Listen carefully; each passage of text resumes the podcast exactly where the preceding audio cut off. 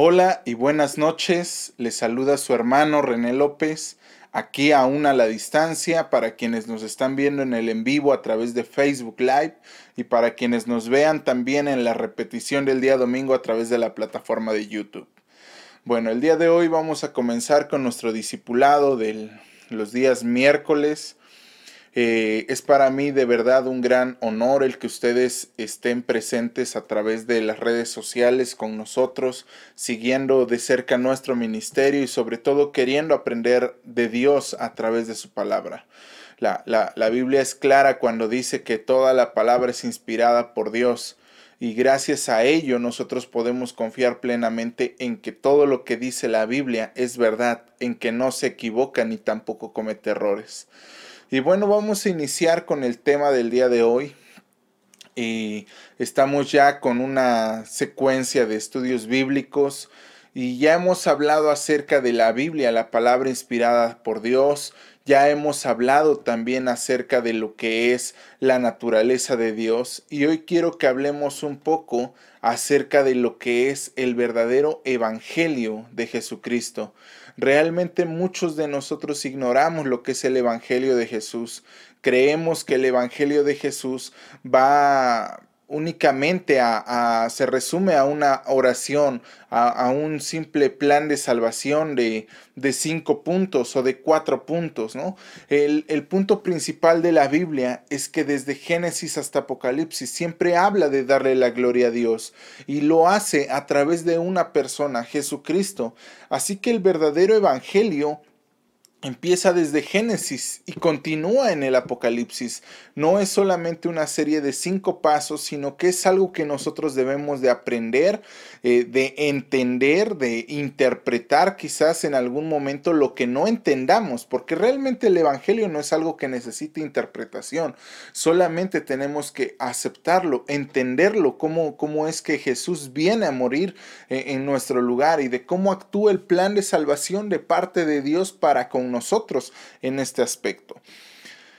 Entonces, abramos nuestra Biblia yo les invito a que cada uno de ustedes eh, abra su Biblia y mientras eh, vamos abriendo nuestra Biblia, quiero que me acompañen a hacer una oración. Quiero que oremos antes de iniciar este estudio bíblico de los días miércoles. ¿Sale? Oremos.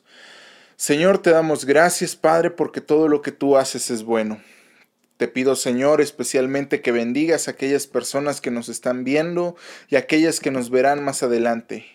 Que este mensaje del día de hoy, este estudio bíblico que vamos a tener, este tiempo de meditación en tu palabra, dé fruto en abundancia, que caiga en nuestro corazón como en una tierra fértil y que se multiplique y que pueda haber un fruto visible hacia las demás personas. Ayúdanos a entender cómo es que tú obras en nuestras vidas y ayúdanos, Señor, a estudiar tu palabra, a profundizar en ella para poder conocerte mejor, porque realmente este es el porqué o el objetivo del por qué estamos nosotros tomando este discipulado, porque queremos conocerte a través de tu palabra. Te damos la honra y la gloria que te mereces y te pedimos una vez en el nombre de Jesucristo, danos sabiduría y entendimiento para entender cada una de tus palabras. Amén. Bien, vamos a abrir nuestras Biblias en Romanos capítulo 5 versículos 8 y 9. Acompáñenme a abrir su Biblia, Romanos capítulo 5 versículos 8 al 9. Dice de la siguiente manera, Mas Dios muestra su amor para con nosotros, en que siendo aún pecadores, Cristo, Cristo murió por nosotros pues mucho más, estando ya justificados por su sangre, por él seremos salvos de la ira. Ignoramos cuál es el verdadero evangelio. Ignoramos el plan que Dios tuvo desde la eternidad y hasta la eternidad para poder salvarnos. Ignoramos cómo es que Dios obra a través de, de nuestra vida, cómo obra para alcanzar a otras personas y cómo obró por obra del Espíritu Santo para alcanzarnos a nosotros. Cuando hablamos nosotros de una, de, de una ignorancia del Evangelio de Jesús, hablamos de que realmente hemos creído en un falso Evangelio. Y no hablamos de un evangelio de prosperidad o de un evangelio de milagros, de sanidades, sino que hablamos de un evangelio en el que hemos suavizado las cosas, en el que hemos martirizado a Jesús de tal manera que lo vemos no como el Hijo de Dios y el Salvador de la humanidad, sino que lo hemos llegado a tratar con miserabilidad. Realmente no hemos creído ni hemos tomado en serio el sacrificio que Jesús ha hecho por nosotros. La Biblia nos dice que cuando nosotros éramos pecadores, Jesús murió por nosotros. Jesús murió para darnos la vida eterna, pero necesitamos entender el Evangelio de Jesús. Así que para poder entender el Evangelio de Jesús es necesario que empecemos a analizar la vida de Jesús y lo que Él ha hecho. Realmente, y el Evangelio, como les decía en un principio, lo hemos reducido a una especie de ritual Queremos que la gente crea, que conozca de Jesús, pero no le hablamos del Jesús bíblico, le hablamos del Jesús que nosotros queremos ver. Y, claro, cuando hablamos de la muerte de Jesús, suavizamos todo. No queremos verlo como lo que realmente es, el pago por nuestros pecados. Y tratamos de humanizarlo cuando Él es una deidad, cuando Él es el Hijo de Dios, cuando Él es el único Dios verdadero. Así que en esta noche yo te invito a que reflexionemos juntos en esto. ¿Cuál es el verdadero evangelio a la luz de la Biblia? ¿Qué es lo que la Biblia menciona acerca del evangelio? ¿Realmente el evangelio es, eres pecador? ¿Necesitas de Jesús? ¿Cristo te ama? ¿Sabías que eres especial? ¿Necesitas a alguien? ¿Alguien te ama y ese es Jesús? ¿Realmente eso es el Evangelio? ¿O el Evangelio es encarar el mal que aflige al hombre? Porque realmente ahí es donde inicia el Evangelio, en que cada uno de nosotros ha sido separado de Dios. A partir de que el primer hombre en el huerto del Edén, capítulo 3 de Génesis, come del fruto prohibido, el hombre es separado de Dios. Hay una separación que se rompe. Así que el hombre tiene ahora el poder de discernir entre el bien y el mal. El hombre tiene la facultad de discernir. Pero no solamente entre lo bueno y lo malo tiene que discernir, sino entre lo bueno y lo que parece bueno. Ese es el verdadero discernimiento. ¿Qué es lo que yo predico de Jesús? ¿Y qué es lo que realmente la Biblia predica acerca de Jesús? Cuando hablamos del mal que aflige al hombre, en capítulos anteriores, Romanos 3 del 10 al 12 dice, como está escrito, no hay justo ni aun uno, no hay quien entienda, no hay quien busque a Dios, todos se desviaron, aún se hicieron inútiles, no hay quien haga lo bueno, no hay ni siquiera uno. Pablo está dedicando tres capítulos completos para hablar del pecado.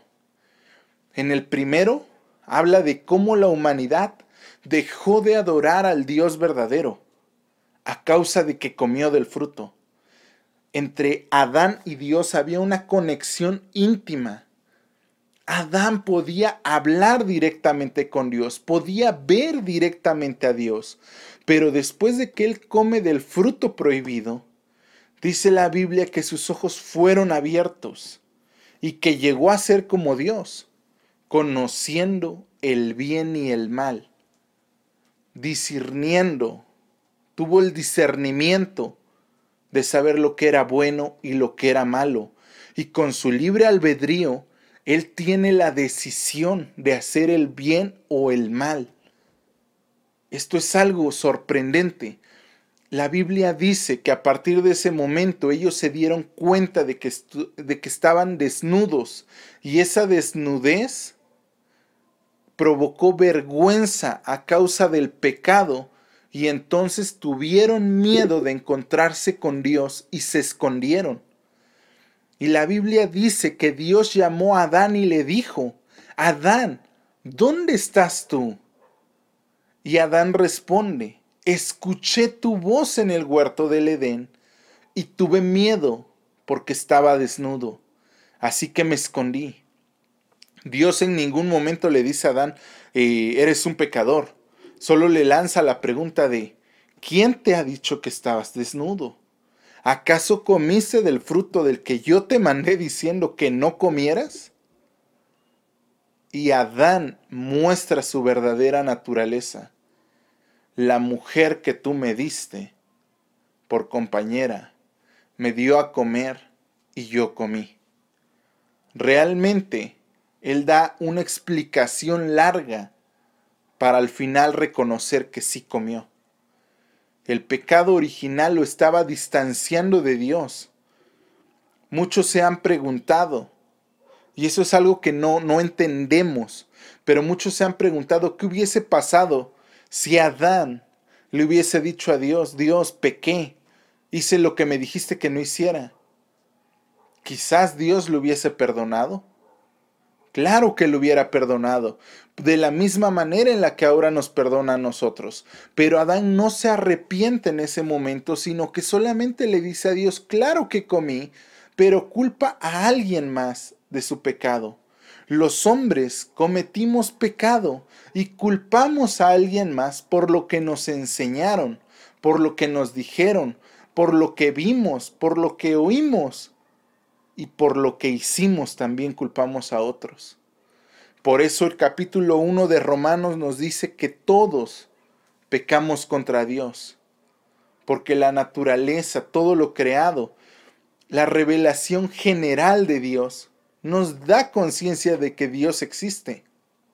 No hay nadie que pueda decir, es que, y si nunca me hablan del Evangelio, y si nunca me presentan a Jesús, y si una persona muere sin haber escuchado que Cristo lo ama, la naturaleza misma nos dice que Dios existe. Y Pablo nos dice que todos, aún a pesar de ello, decidimos adorar a otros dioses animales, cuadrúpedos, buscamos en la sabiduría, en las ciencias. Hicimos infinidad de cosas tratando de hacernos sabios. Y en esa sabiduría que según alcanzamos, nuestro corazón se llenó de orgullo y quisimos ser semejantes a Dios. El pecado original de Adán y Eva pasa a nosotros a través de su ejemplo. La cuestión no es, pero ¿por qué Dios me culpa a mí por algo que yo no hice, porque sí lo hicimos. Cada uno de nosotros tiene su fruto prohibido. Cada uno de nosotros tiene esa tentación desde que somos pequeñitos de hacer el bien o el mal, de seguir el ejemplo de Adán y de Eva. En este caso de nuestros padres. Los hijos de Adán vieron el comportamiento de ellos y decidieron hacer o no hacer. La historia del Génesis capítulo 4 nos narra que, que, Dios le dio a Adán y a Eva dos hijos principales o, o primeros, ¿no?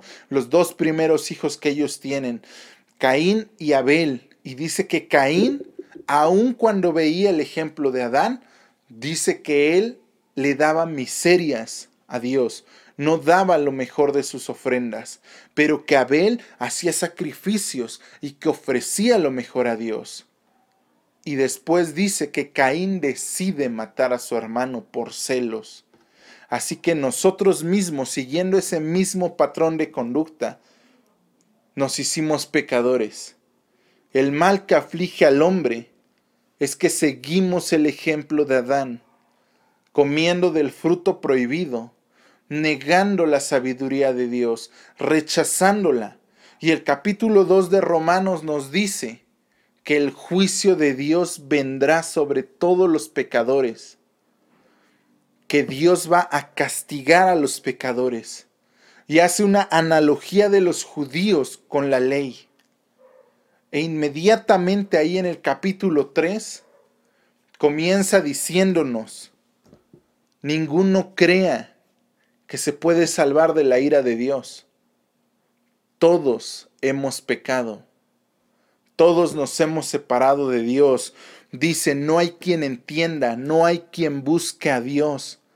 Todos se desviaron, a unas hicieron inútiles. No hay quien haga lo bueno.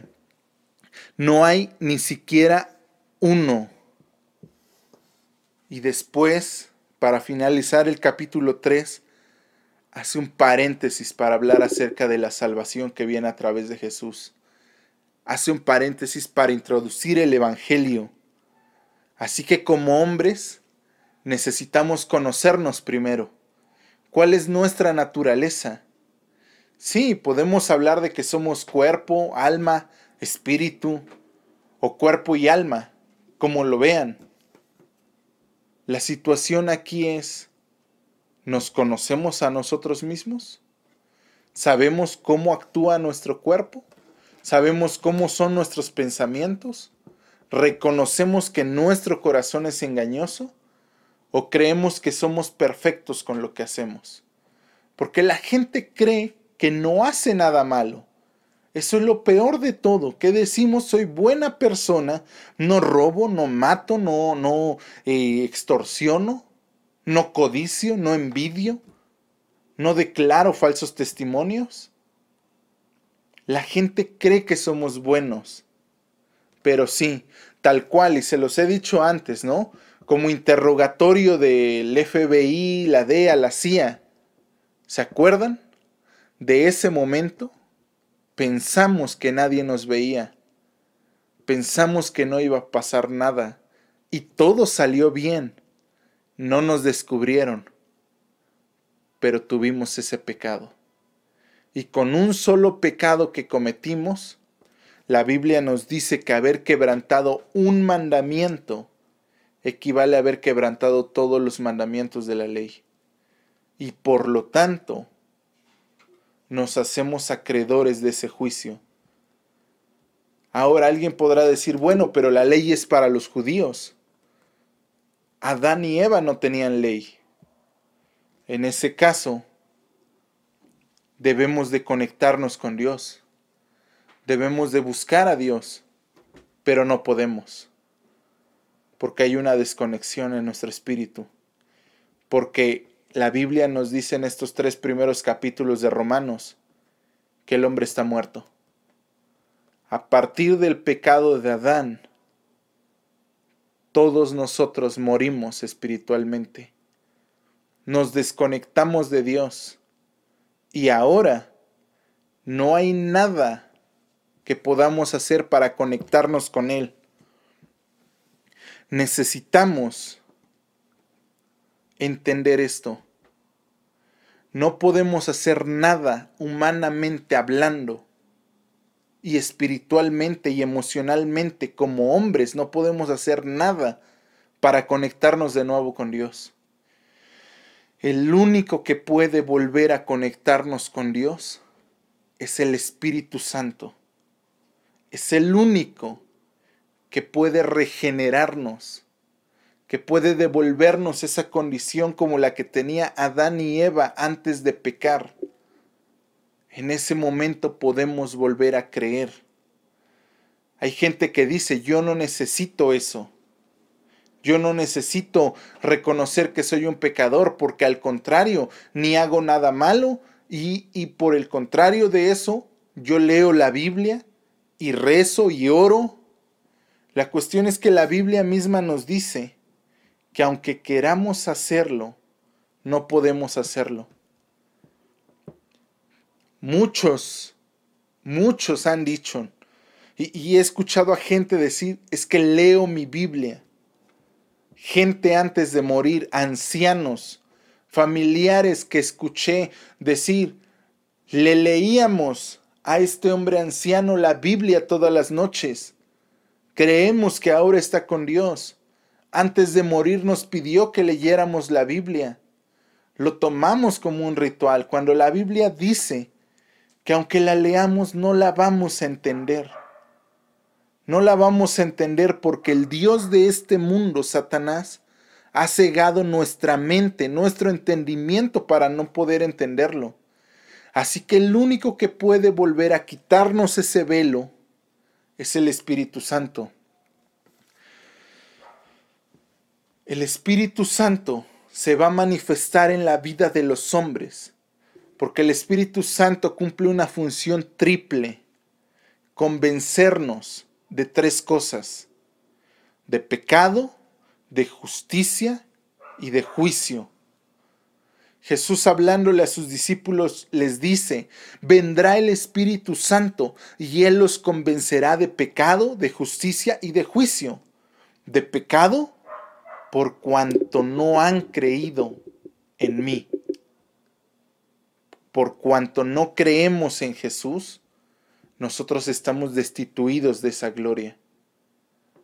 Segundo, de justicia, por cuanto Jesús ha ascendido al cielo y ahora está con el Padre.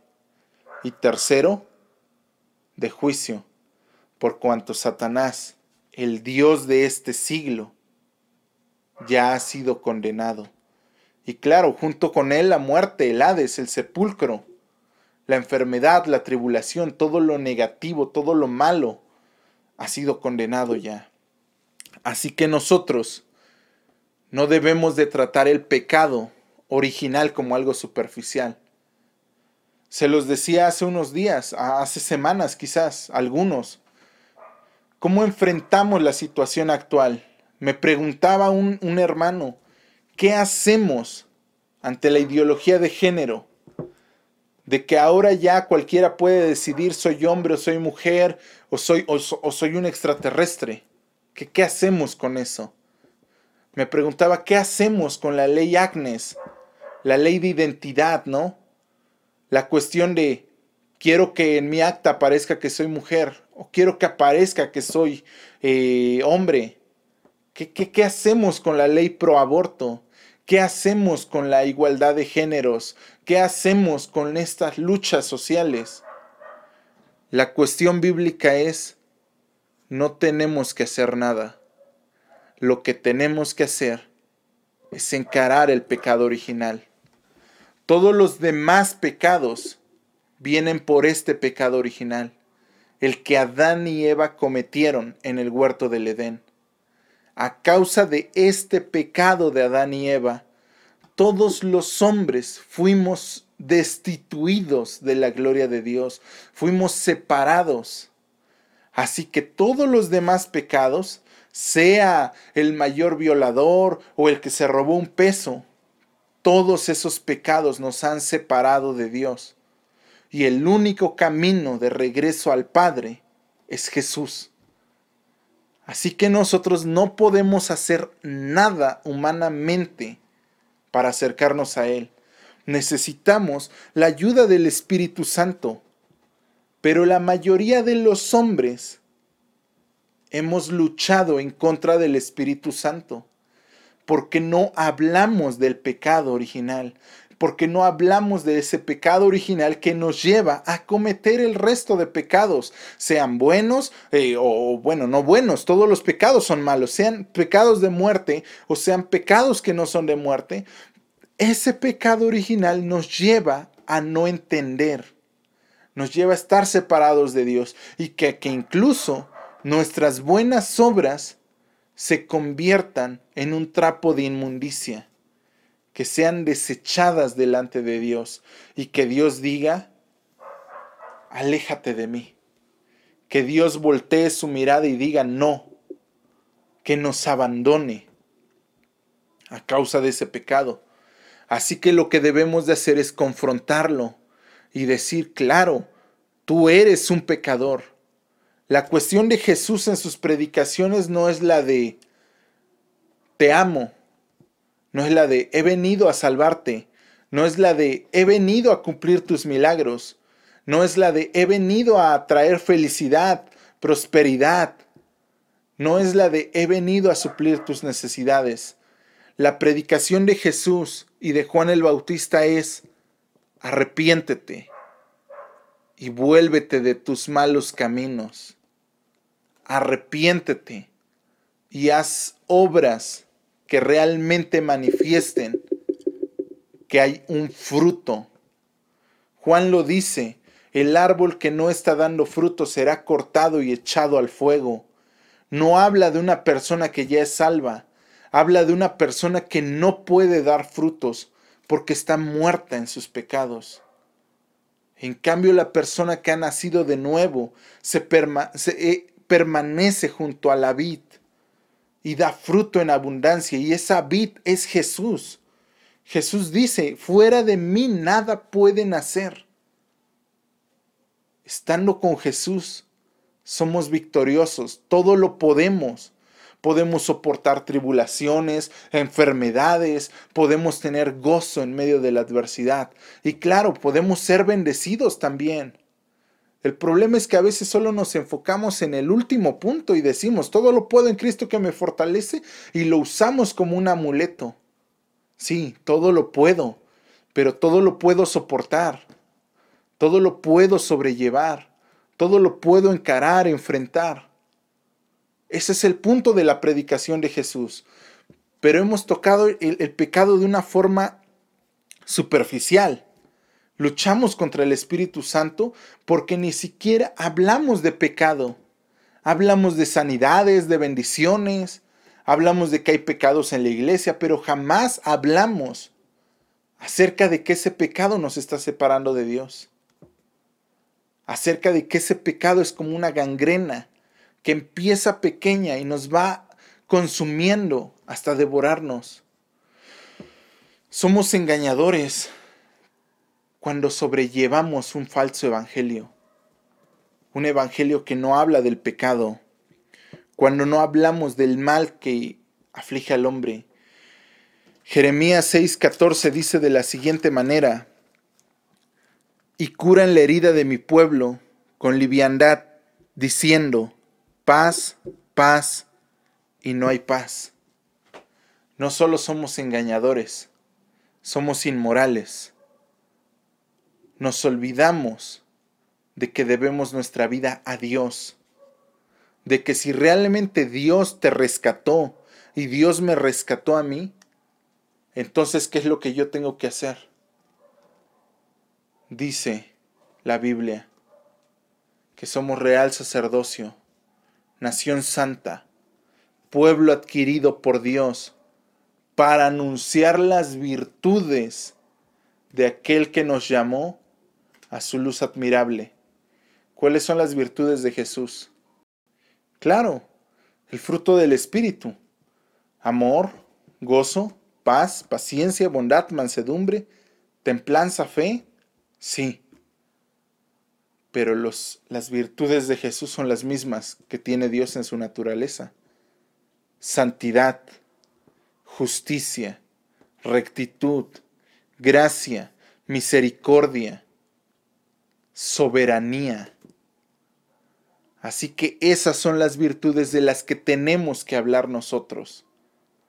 Y entre estas virtudes está el carácter de Jesús alguien que era franco, sincero, honesto con la gente y les decía, ustedes son pecadores. Dante Gebel lo ha llamado el peor sermón de Jesús en una de sus predicaciones. Y realmente desde el punto de vista humano es el peor sermón de Jesús. Teniendo cinco mil miembros, Jesús se voltea a los cinco mil y les dice, parafraseando, Ustedes son unos pecadores. Son una bola de mentirosos hipócritas.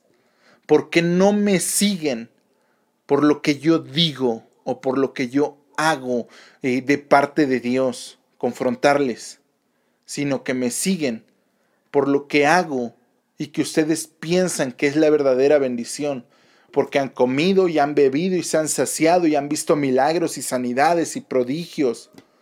Por eso me siguen pero no me siguen porque yo me haya enfrentado a los fariseos y les haya dicho cueva de víboras, sepulcros blanqueados. No me siguen porque yo los confronte públicamente y les diga, estás mal. Ustedes me siguen por lo que quieren. Y dice que a partir de ese momento muchos se volvieron atrás, de tal manera que aún los apóstoles vinieron y le dijeron, Señor, esta palabra es muy dura. Jesús no se voltea y les dice, a ver, espérenme, creo que fui muy fuerte con ustedes. Al contrario, se voltea únicamente con este apóstol que llega y le dice bien valiente, Señor, este mensaje es muy duro, ¿quién lo podrá llevar? y mirándolo de frente le dice, ¿te quieres regresar tú también? Vete, no te necesito. Pedro en ese momento, volviendo en sí como el hijo pródigo, le dice, Señor, discúlpame, solo tú tienes palabras de vida eterna. ¿A quién iremos sino a ti? Esa es la virtud de Jesús, que tenía carácter para enfrentar, que tenía carácter para disipular, para seguir a sus, a, a sus amigos y hacerles ver sus errores. Hay gente que dice, no, bueno, yo voy a esperar tantito que Dios sobre. Gente que reconoce, yo sé que está en un error y yo como su amigo tengo que decírselo, pero confíen que Dios se lo hará ver primero. La cuestión de Jesús es, ustedes son mis amigos siempre y cuando hagan lo que mi Padre dice. Y no solo serán mis amigos, dice mi madre y mis hermanos son aquellos que hacen la voluntad. Jesús no se queda únicamente en el grado de amigos. Jesús dice, ustedes van a ser mi familia. Seremos uno con el Padre. Así que Jesús es claro cuando habla.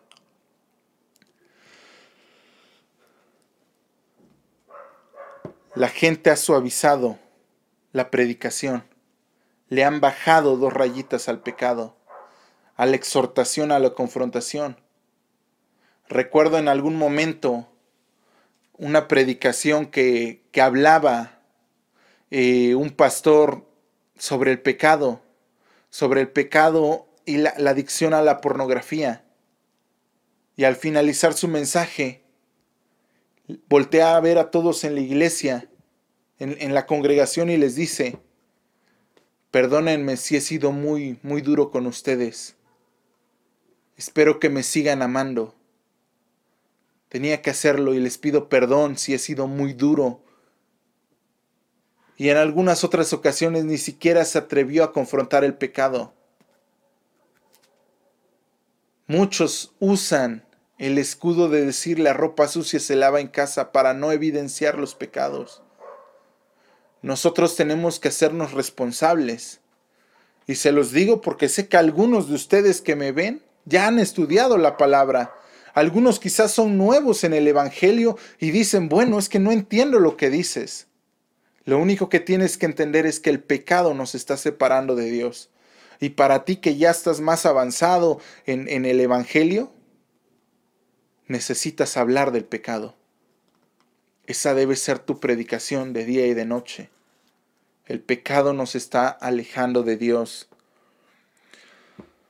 Por todos lados hay pecado. Sal al centro, prende, enciende la televisión, enciende la radio. En todo momento hay pecado. El pecado está inundando el mundo. Así que tú no necesitas hablar de pecados específicos. Necesitas hablar de uno solo. El pecado de Adán y Eva ya no es comer el fruto prohibido. El pecado de Adán y Eva ahora es no creer en Jesucristo. Pero claro, tenemos que hacer esa referencia de, a causa de nuestro pecado estamos destituidos de la gloria de Dios y solamente a través del sacrificio de Jesús y por obra del Espíritu Santo podrás volver a conectar con el Padre y entonces sí alcanzarás la salvación. Esa debe de ser nuestra predicación. Eso debe de ser lo que nosotros tenemos que hablarle a la gente. Lucas 7:47 dice, sus muchos pecados le son perdonados porque amó mucho. Necesitamos amar a la gente y que la gente conozca el amor de Dios, pero que conozca el amor de Dios de verdad, no el amor falso, porque hay gente, sectas incluso, que predican si Dios es amor, ¿cómo puede castigar a sus hijos? Si Dios es amor, ¿cómo puede destruir su creación? Si Dios es amor, si Dios es amor, Dios es amor y ese amor, la máxima muestra de amor, es la corrección que le puede dar a sus hijos. Es el sacrificio que Él hace a través de Jesús. Así que nosotros debemos entender esto.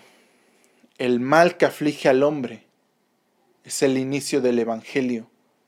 Es la razón por la cual Jesús vino a morir en esta tierra, por la cual decidió ir al madero de la cruz y decir, sí, mi vida voy a dar por ellos. Jesús es quien lo dice, nadie me quita a mí la vida, yo la pongo por ustedes porque tengo esa autoridad para ponerla y para volverla a tomar. Yo mismo me estoy dando el sacrificio. Así que no podemos hablar del Evangelio de la forma en la que habla Hollywood, Televisa, Armagedón.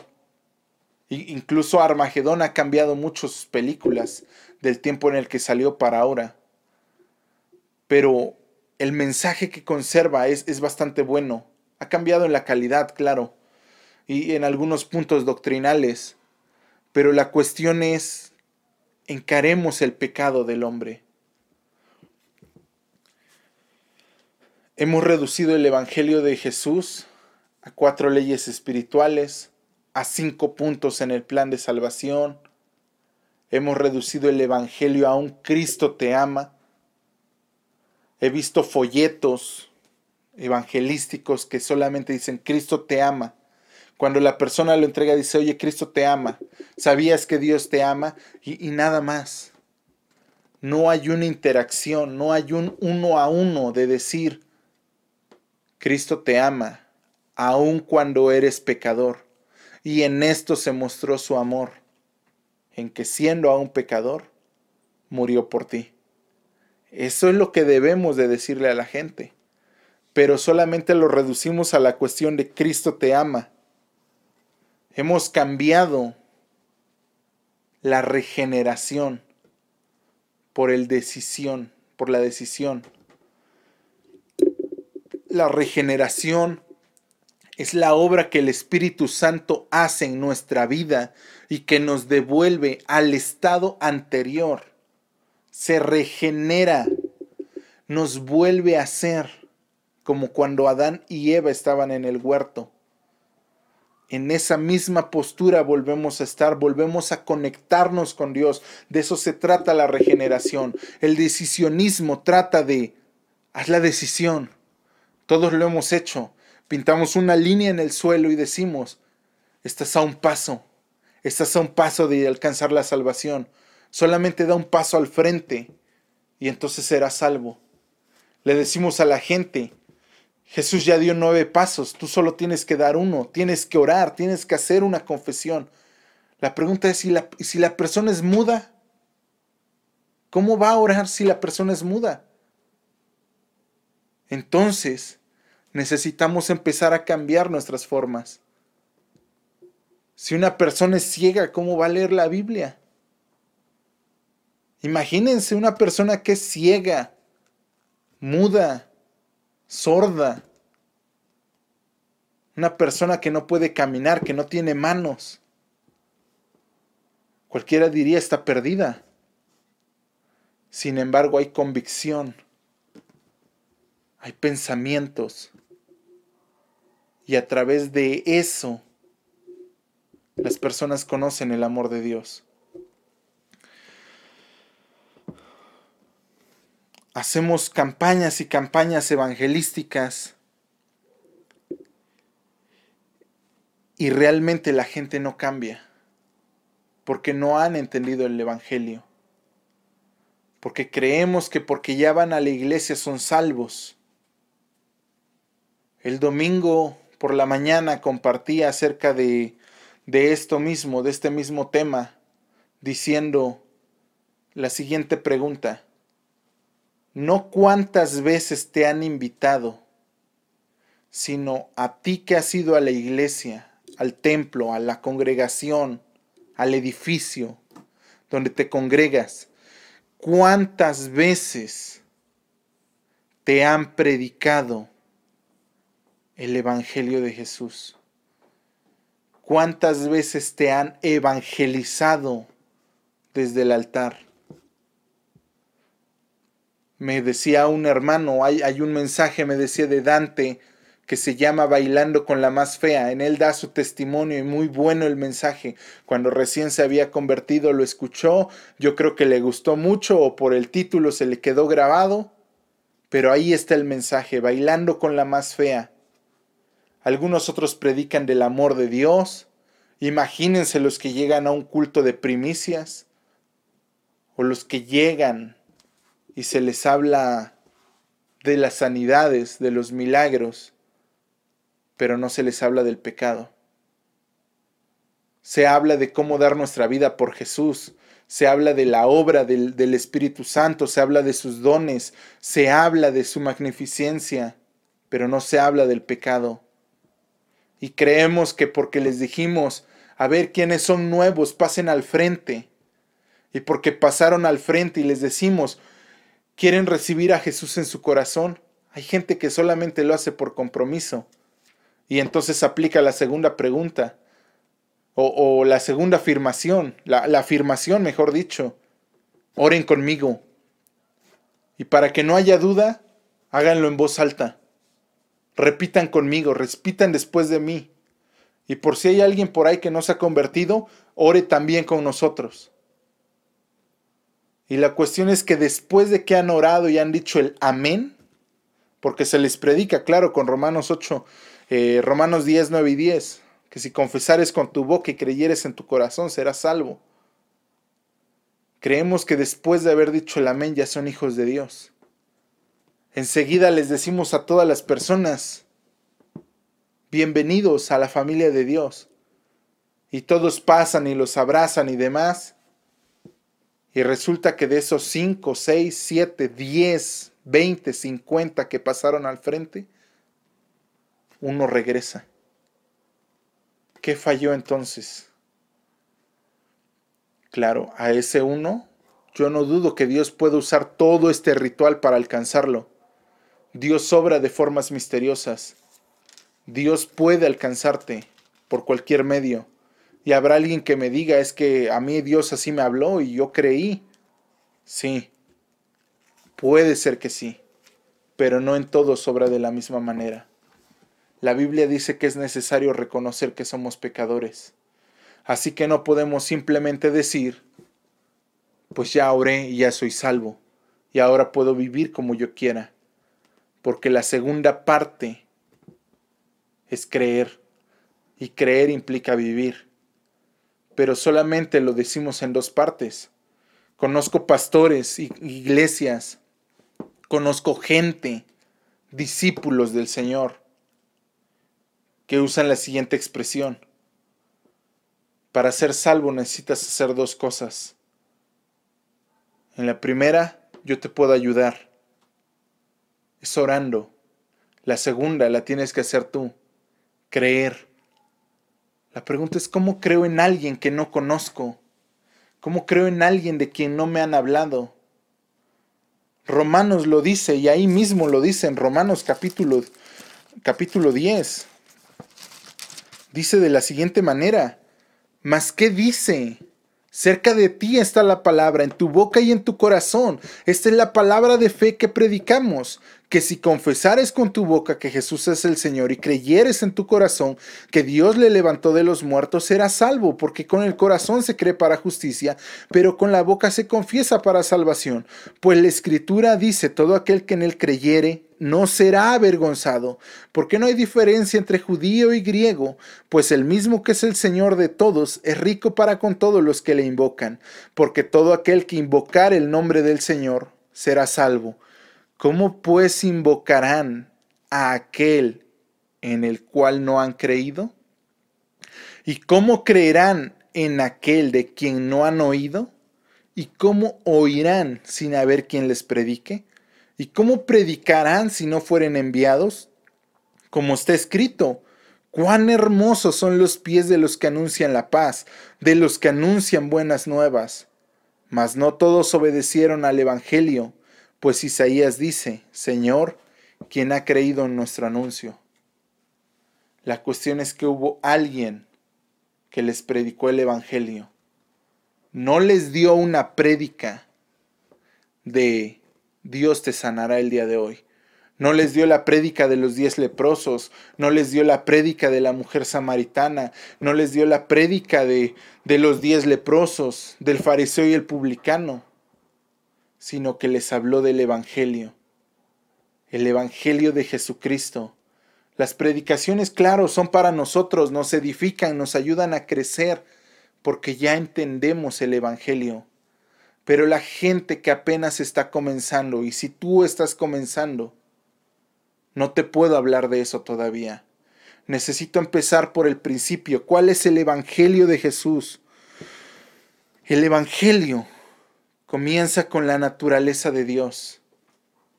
Dios es santo y el hombre ha pecado y por su pecado ha sido destituido de la gloria de Dios. El hombre se encuentra en una situación de caída en la que nunca se va a levantar. Una, porque no quiere. Y dos, porque no puede. El único que lo puede levantar es Dios. Ahora, si Dios es justo, Él no te puede perdonar por tu pecado,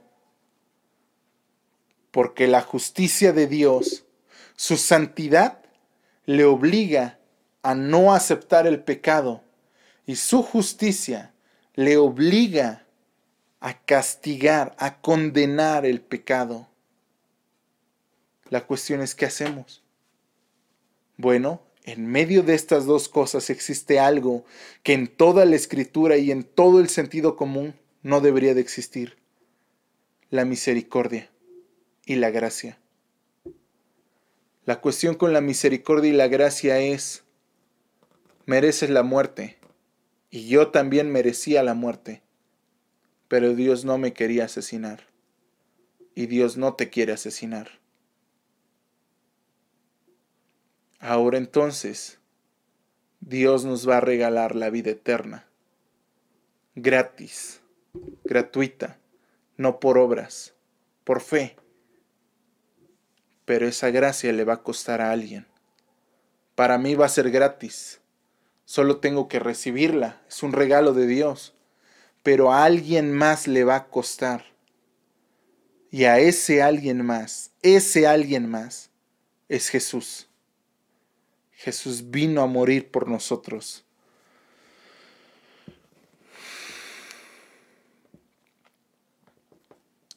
En esa cruz cargó nuestro pecado, tomó nuestro lugar, esos golpes, esa corona de espinas, los escupitajos, las burlas, la traición, todo eso es lo que nosotros merecíamos y más. No solo eso, porque el Evangelio o la crucifixión de Jesús no, no gira en torno a eso. La crucifixión de Jesús gira en torno a que Dios se complació de ese sacrificio.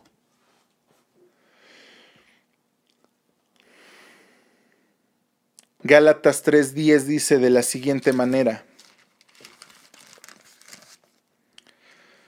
porque todos los que dependen de las obras de la ley están bajo maldición, pues escrito está, todo aquel que no permaneciere en todas las cosas escritas en el libro de la ley para hacerlas. Cristo nos redimió de esa maldición, haciéndose maldición por nosotros. Gálatas 3:13, versículos adelante dice, Cristo nos redimió de la maldición de la ley hechos por nosotros maldición, porque está escrito, maldito todo aquel que es colgado en un madero. El Evangelio de Jesús no gira en torno al sacrificio que hace por culpa de los romanos o de los fariseos o de los judíos, sino que lo hace en favor de nosotros a través de un solo hecho haber recibido sobre sí la copa de ira de Dios. Dios derramó su ira. Para Jesús no eran problemas los romanos. Él no sudó gotas de sangre porque tenía miedo a los romanos o a los latigazos o a la corona de espinas. Eso era un segundo término. Jesús lloraba y Jesús le dice al Padre, Padre, si esta copa puede pasar de mí, que pase que sean solo los romanos, que sea solo la cruz, la corona, que sea solo los golpes, que no sea la copa de ira que tú vas a derramar. Cualquier otra cosa hubiese estado bien. Jesús le está diciendo al Padre, Padre, yo sé que tú vas a derramar tu ira sobre mí. Yo sé que tú me vas a romper, que tú con tus propias manos vas a ser el que me esté golpeando a través de los romanos, que tú a través de ellos me vas a crucificar. Yo lo sé. Y eso es lo que más me duele. Si viniera cualquier otra persona a golpearnos, nos defendemos y no pasa nada. O ponemos la otra mejilla y no pasa nada. No duele tanto como cuando un padre viene y te golpea, o te habla mal, o te dice algo que es que, que para ti es incorrecto, que te duele hasta el alma. Eso es lo que Jesús sufrió. Jesús sufrió la copa de ira de Dios. Pero muchos dramatizamos el Evangelio y decimos, no, es que Jesús, los romanos, los judíos, es que su pueblo lo rechazó y los culpamos y decimos un montón de cosas que no son bíblicas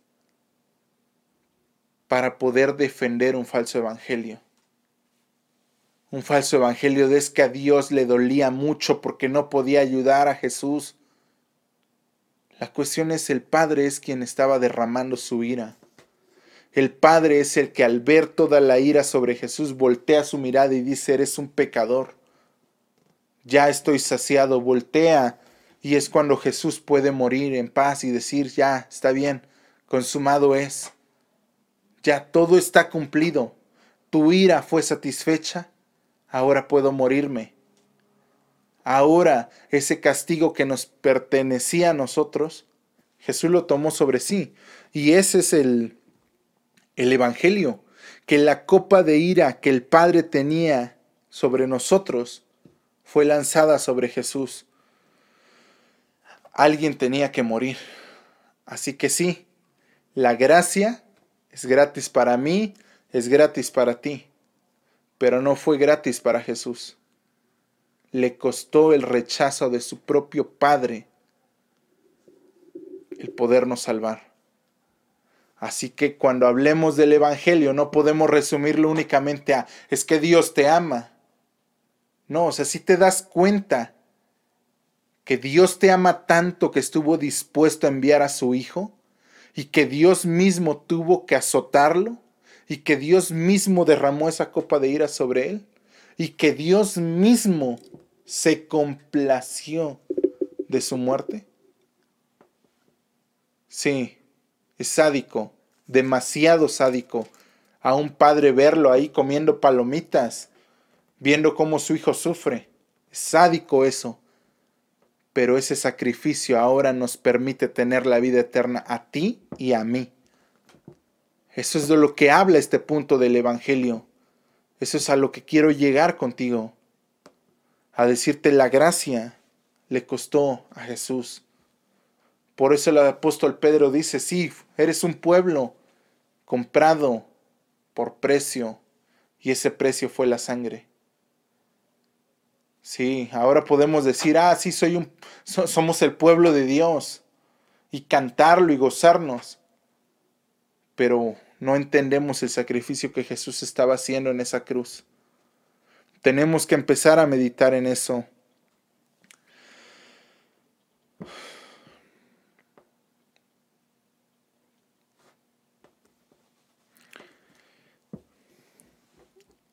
el Evangelio del Señor tiene que llegar a nuestro corazón. Así que si eres nuevo, estás viendo el video por primera vez, no, no te voy a, no te voy a decir que ores conmigo. Porque sé que si el Espíritu Santo está obrando en ti, creerás en lo que te estoy diciendo. A ti que ya eres de iglesia, y mientras estoy leyendo aquí también los comentarios, entiende lo que el Señor hizo y habla de ello. Y a ti que eres bíblico y que estudias y que lees y que tratas de esforzarte, no reduzcas el Evangelio. Si ya lo conoces, si de verdad conoces a Jesús y si de verdad amas a Jesús, no lo eches a perder. No prediques a ese falso Dios. La gente está predicando un evangelio pequeño que no tiene poder, porque ahí el Espíritu Santo no puede obrar, porque no hay evangelio, no hay evangelio pequeño. O es o no es el evangelio. O es Jesús crucificado, o es el Jesús que viene haciendo milagros para todos o es el Hijo de Dios, el siervo sufriente, el Rey de Reyes y Señor de Señores, que venció a la muerte y que la muerte no lo pudo retener porque no cometió pecado? ¿O es el payaso que se divierte ahí haciendo circo, maroma y teatro para la gente? El Evangelio es más que eso. El Evangelio, como lo dice Pablo, es poder de Dios. Pero para los que se pierden, para ellos es una burla, para ellos es locura. No debemos de ignorar lo que Dios está haciendo. Solamente el Espíritu Santo puede darnos esa fe. No hay fe gratuita para nosotros que, que podamos tener nosotros, pues. No hay fe que emane de nosotros el Espíritu Santo viene a mi vida, me regenera y en ese momento yo puedo creer en Dios. En ese momento yo puedo confesarlo con convicción.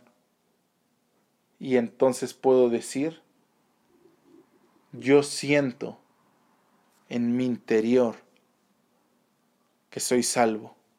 Y no solamente lo siento, estoy seguro y lo sé por lo que dice en la palabra, que yo soy salvo. Porque tiene que haber una regeneración para que pueda haber fe. Y cuando hay fe y yo confieso, entonces hay una conversión. Entonces el Espíritu Santo me, me, sella, me pone un sello que dice propiedad de Jesucristo. Y a partir de ese momento yo soy adoptado como hijo de Dios empieza un último proceso llamado transformación, en la que el Espíritu Santo se va a ir extendiendo desde nuestro cuerpo, nuestra alma, nuestro espíritu, desde nuestro espíritu, alma y cuerpo, hasta transformarnos en la imagen de Jesús. Por eso cuando habla de que la Biblia es la palabra inspirada, dice que a través de la Biblia el Espíritu Santo nos va a capacitar porque el Espíritu Santo nos va a convencer de pecado, de justicia, de juicio, pero no solamente eso. Dice que nos hará recordar lo que está aquí y que nos hará entender lo que está aquí. Esa es una evidencia grande de que somos hijos de Dios, de que hemos nacido de nuevo, de que hemos sido salvos, de que somos salvos, que podemos entender lo que dice la Biblia.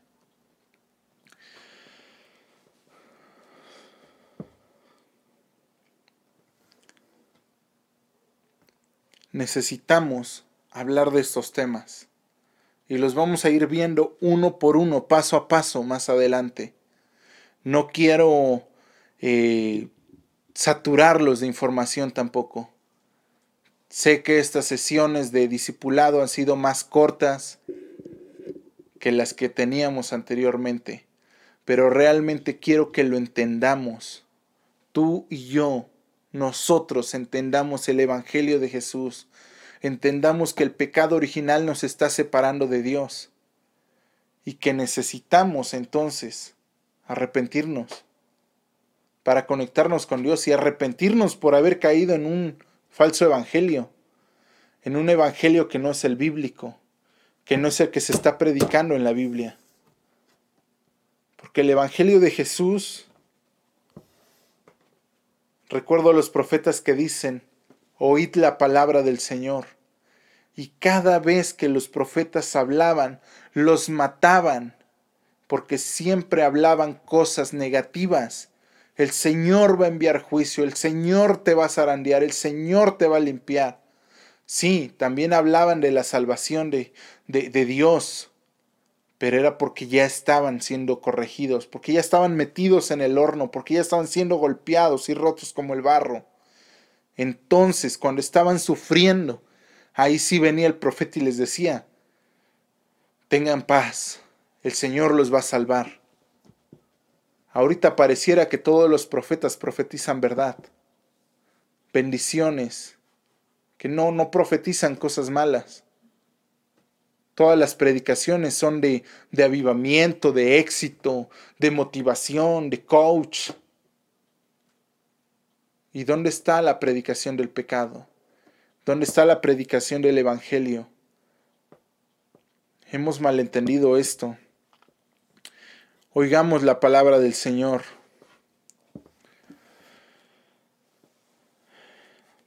La evidencia de que hemos nacido de nuevo, segunda de Corintios 5:17 es, si alguno, no si ciertas personas, dice, si alguno está en Cristo, nueva criatura es las cosas viejas pasaron y todas son hechas nuevas. Y eso nos lleva a recapitular nuestra vida y a decir, ha cambiado mi vida desde que yo decía que reconocía a Jesús hasta hoy. Y antes, mi vida como era. ¿Sigo siendo el mismo o realmente he cambiado? Como les decía, es necesario reflexionar en estos dos puntos. En el mal que aflige al hombre y en el verdadero Evangelio de Jesús. Lo veremos más adelante. Me da gusto que estén conectados. Realmente veo a los de siempre conectados. Y me da gusto que estén. Eh, Quiero leerlos, quiero que escriban. No quiero pasar lista. Quiero que compartan el video también con otras personas, que se los envíen, que se los hagan llegar. Ya vamos con el cuarto punto que tenemos que ir cambiando en nuestra vida. Este discipulado apenas comienza. Falta mucho todavía por aprender. Me gustaría que más gente se uniera, Dios irá poniendo a las personas, hay planes nuevos, estén orando, reflexionando, meditando, pidiéndole al Padre, Señor, dame sabiduría. No perdamos el tiempo en cosas que no sirven, que no son productivas, que no avivan nuestro espíritu. Honremos a Dios, amemos a Dios, busquemos a Dios mientras puede ser hallado invitemos a otros. Y los comentarios que me dejaron, las preguntas que lleguen a poner, las estaremos tratando en el siguiente video. La semana pasada hubo saludos, bendiciones, no hubo preguntas. Quiero pensar que todo está correcto, que todo es claro.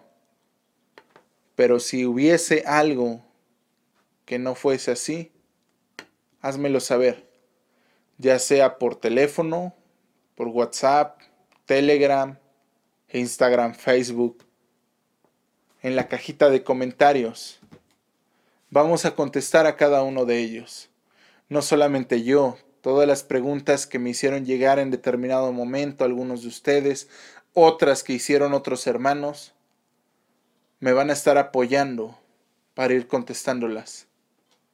En este mismo sentido de la Biblia, la Biblia nos va a contestar.